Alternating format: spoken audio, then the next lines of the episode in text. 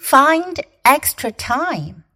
Do you spend an hour a day or even more on WeChat or Weibo? That's 60 minutes that you could spend reading a good book or maybe even writing a book. Do you spend five hours a week watching sitcoms on TV?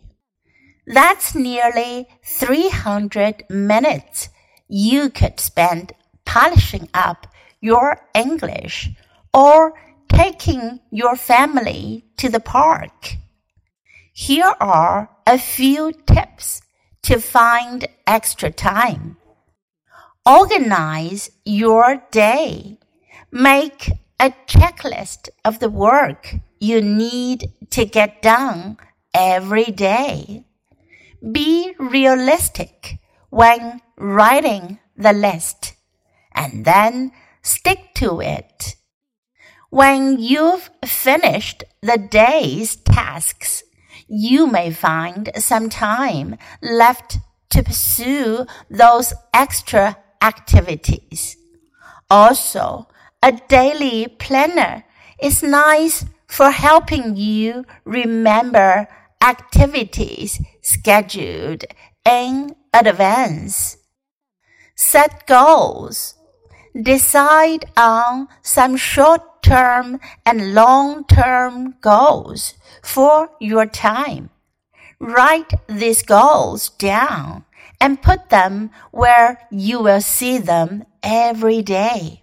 By setting goals, you can quickly identify what activities are not contributing to your overall plan. Make healthy decisions.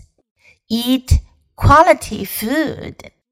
Get plenty of sleep and exercise regularly. Yes, this will consume a few of your precious minutes, but you'll also have more energy. That means you'll be more likely to spend your evenings productively instead of collapsing in front of the TV. Do you spend an hour a day or even more on WeChat or Weibo? That's 60 minutes that you could spend reading a good book or maybe even writing a book.